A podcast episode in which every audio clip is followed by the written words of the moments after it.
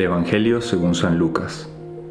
En aquel tiempo, los fariseos le preguntaron a Jesús, ¿cuándo llegará el reino de Dios? Jesús les respondió, el reino de Dios no llega aparatosamente, no se podrá decir está aquí o está allá, porque el reino de Dios está entre ustedes. Les dijo entonces a sus discípulos, Llegará un tiempo en que ustedes desearán disfrutar siquiera un solo día de la presencia del Hijo del Hombre y no podrán. Entonces les dirán, está aquí o está allá. Pero no vayan corriendo a ver, pues así como el fulgor del relámpago brilla de un extremo a otro del cielo, así será la venida del Hijo del Hombre en su día. Pero antes tiene que padecer mucho y ser rechazado por los hombres de esta generación. Acabamos de escuchar este evangelio sobre el reino. Dios o Jesús hablando del reino de los cielos, ¿no? Lo que todos queremos llegar, como siempre digo yo, la super rumbita cósmica, la gran fiesta a la que estamos llamados todos. Y les cuento para entrar eh, con una historia sobre este tema, que hace poco salió una canción que entre los venezolanos se ha hecho un poco de moda, se llama Caracas en el 2000 y digo entre todos los venezolanos porque no solamente habla de, de cosas que se hacen en Caracas, sino que tienen que ver con todos los venezolanos, ¿no? Y es una canción que como que recuerda todo lo bueno que hacíamos, que vivíamos cuando estábamos allá. Y como que ojalá pudiéramos volver al 2000, ¿no? Y, y entonces la canción dice como que lo que yo daría por algo así, o sea, por volver a ese lugar y hacer todas estas cosas, ¿no? Y al final, eh, de hecho, parte de la canción es como que quiero volver, quiero volver, quiero volver, ¿no? Creo que es algo que todos los venezolanos, los más, los ya ahora 8 millones de venezolanos que han salido por el mundo, muchos cuando escuchan esta canción desean volver, ¿no? Y quizás hasta le piden esto a Dios, ¿no? Eh, entre las cosas que aparecen en la canción están que sí, las arepas, el sol y la playa, este, las empanadas de queso con salsa de ajo y muchas cosas que te hacen reír, ¿no? El cachito con el cuartico de jugo o de ricomaldo, de chicha o de lo que sea. Este, bueno, y muchas otras cosas, ¿no? Y esto que, que todos los seres humanos vivimos de poder disfrutar de cosas que nos gustan y que queremos, ¿no? Y esto pongo el ejemplo de los venezolanos, pero todas las personas que nos escuchan podrían hacer referencia a algo que tienes deseo de hacer, ¿no? Un viaje, eh, reencontrarte con tu familia, eh, ir a determinado lugar, no sé, eh, el deseo de quizás de casarte, el amor, o sea, todos tenemos como que miles de cosas que quisiéramos hacer. Y estas cosas muchas veces se las pedimos a Dios, y no son cosas malas, generalmente pedimos cosas buenas. Pero en el Evangelio Dios nos dice, pidan lo que realmente vale la pena, pidan las cosas buenas, ¿no? Y, todo esto es bueno, pero hay algo que es mejor todavía, y es a lo que se refiere Dios en el Evangelio. Dice, la cosa buena del Evangelio. Para Lucas, por ejemplo, esta cosa buena se refiere al Espíritu Santo.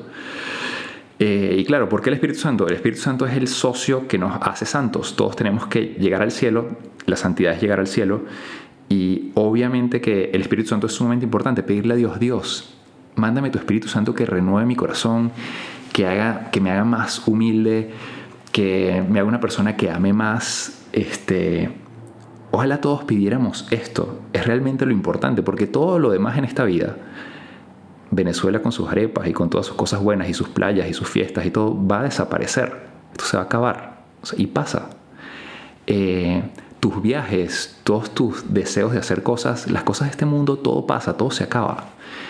Lo realmente importante es el reino de Dios, es la vida eterna. Es que el Espíritu Santo me renueve, me haga nuevo y que yo pueda llegar ese día a esa fiesta e incluso vivirla desde aquí, porque Jesús, esto lo voy a explicar luego, Jesús hace referencia eh, tanto al reino de los cielos que ya está aquí, porque lo dice en el Evangelio, está ya entre ustedes, y luego hace referencia al reino de los cielos escatológico. Escaton significa lo último, escatológico es como las cosas últimas, ¿no? O sea, lo que eh, el final de los tiempos, cuando ya empezará ese reino eterno, ¿no? Que no tendrá fin.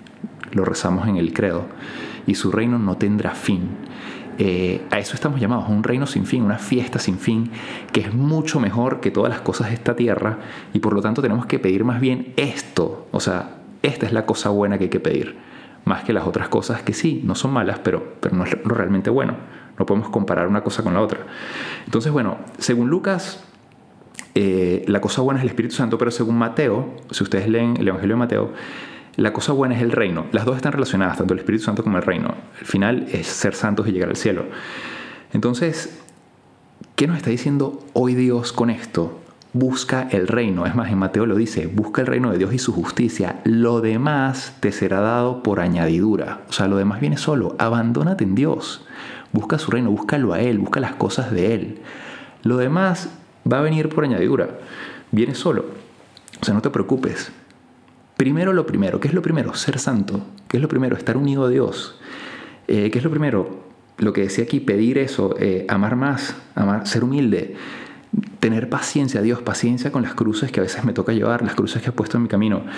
Eh, y, y, hay cruces muy duras. En estos días estaba hablando con alguien, aquí aprovecho para decir algo. Por favor, si hay mamás y papás que me están escuchando, no se metan en los matrimonios de sus hijos qué desastre, cuánto, cuánto divorcio, cuánto matrimonio roto por culpa de, de suegras y de suegros que se quieren meter en toda la vida de sus hijos, que no han entendido que sus hijos ya, ya se casaron y ya formaron otra familia, por favor, ¿no?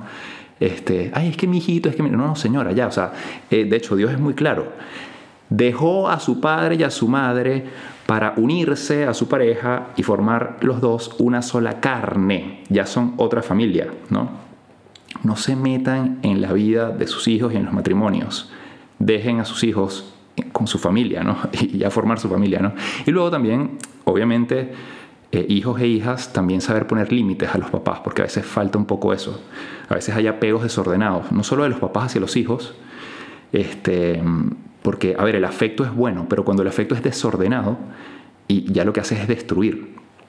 Y lo mismo pasa de los hijos hacia los papás. Si tienes un afecto hacia tus papás, primero es tu esposa. Es más importante tu esposa y es más importante tu esposo que tus papás y tus mamás. Esto cuesta escucharlo y suena un poco raro, pero si tú analizas toda la Biblia, vas a ver que es más importante ya la persona con la que formaste una sola carne, más que el resto de personas.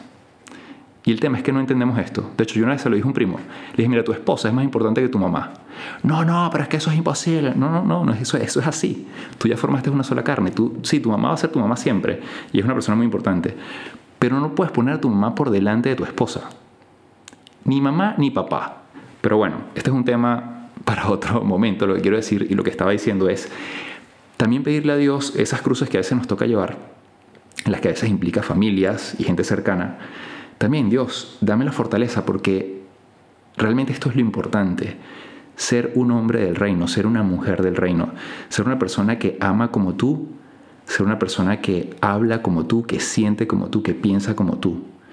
Y, necesito fortaleza para eso, porque yo solo no puedo.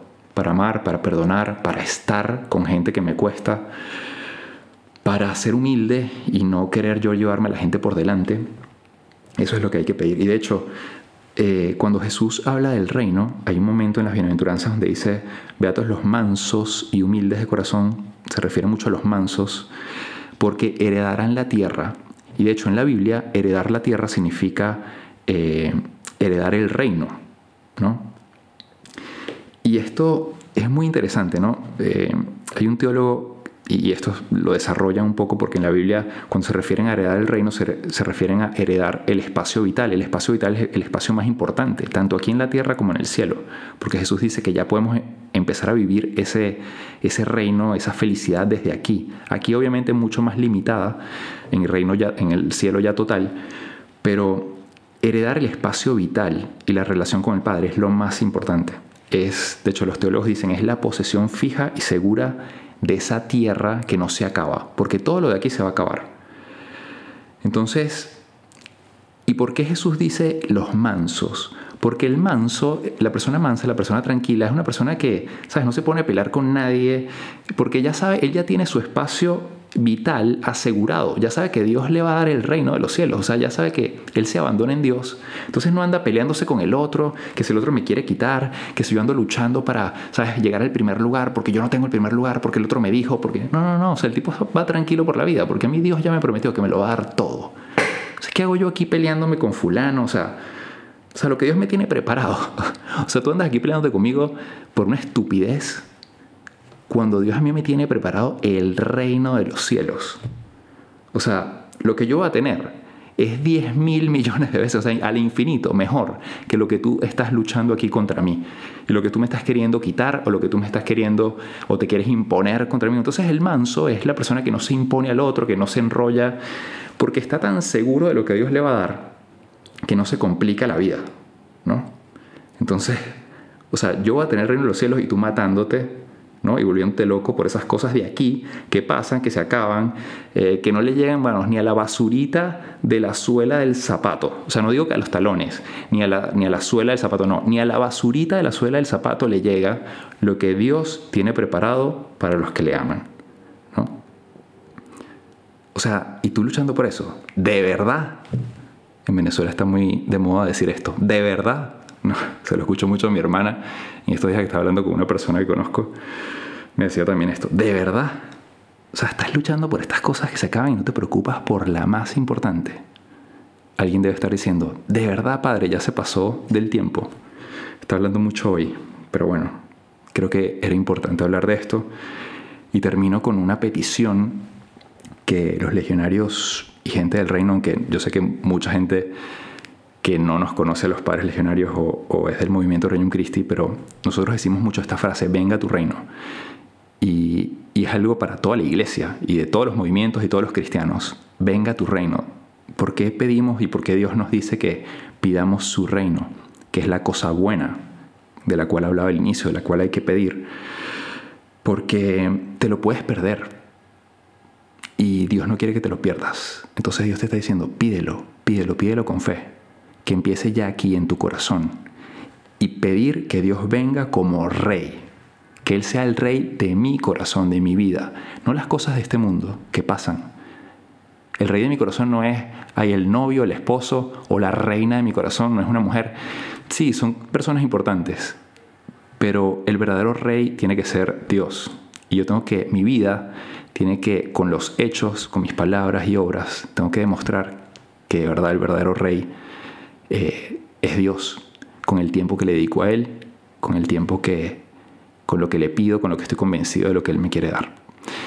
Bueno, ahora sí, pidámosle a Dios que sea nuestro Rey, que venga su reino y que desde aquí empezamos a vivir esa felicidad, ese abandono, esa tranquilidad de saber que Él nos ha prometido algo demasiado grande, por lo que vale la pena todo, Y que las cosas de este mundo no son nada comparadas con las que Él nos tiene prometida. Que pasen un feliz día y que este, esta meditación les ayude a crecer en ese amor a Dios y a descubrirlo cada vez más. Un fuerte abrazo y que Dios les bendiga. Les hablo el Padre Jesús Rodríguez. Que tengan un feliz día.